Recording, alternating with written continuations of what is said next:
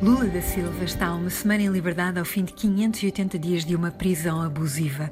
Seja o que for que se pense sobre a inocência ou não de Lula, o que a decisão do Supremo Tribunal Federal veio dizer na prática é que ele não tinha que ter sido preso. Uma condenação e 580 dias de prisão que foram decisivos para o tirar da corrida à presidência e para Bolsonaro ser eleito. Agora Lula aguardará em liberdade o seguimento dos processos contra ele.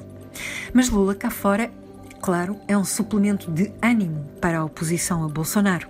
Se o Brasil já estava dividido, polarizado, Lula assumiu essa polarização ao sair da cadeia. O Brasil são 210 milhões de pessoas e é para polarizar, sim, disse ele, para resistir, como no Chile, respeitando a lei.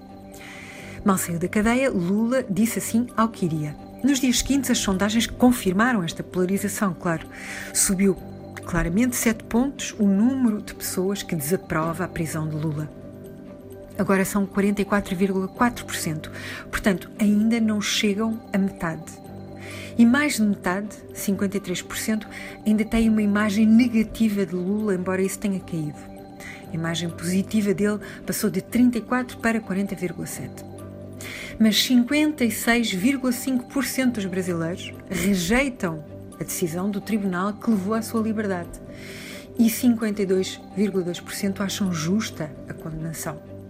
Em suma, Lula melhorou de imagem e mais pessoas rejeitam a sua prisão.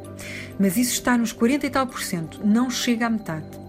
Esta subida de Lula corresponde a uma queda de Bolsonaro. Ele subiu, subiu um pouco para 42%, o número dos que o acham ruim ou péssimo e desceu um ponto os que acham bom ou ótimo Bolsonaro. O juiz Moro também continua a cair, pela primeira vez com uma aprovação abaixo de 50%. Portanto, um país rachado mais ou menos a meio. No momento em que escrevo, Lula está no Nordeste, um tradicional bastião lulista, concretamente na simbólica Salvador, capital da Bahia, reunindo com governantes petistas, preparando exatamente aquilo que disse que ele ia fazer a luta política no terreno a partir de agora. Segue depois para Pernambuco. 2020 será um ano de luta aguerrida, com uma grande diferença em relação a 2019 e boa parte de 2018. Lula está livre e em movimento. Um desafio interessante é como ele vai recuperar a confiança de quem já votou nele e quer que ele faça uma autocrítica, que o PT faça uma autocrítica. Outro desafio a relação dele com outras esquerdas, como o PSOL e o PCdoB, que estavam na bancada com ele no dia seguinte à libertação.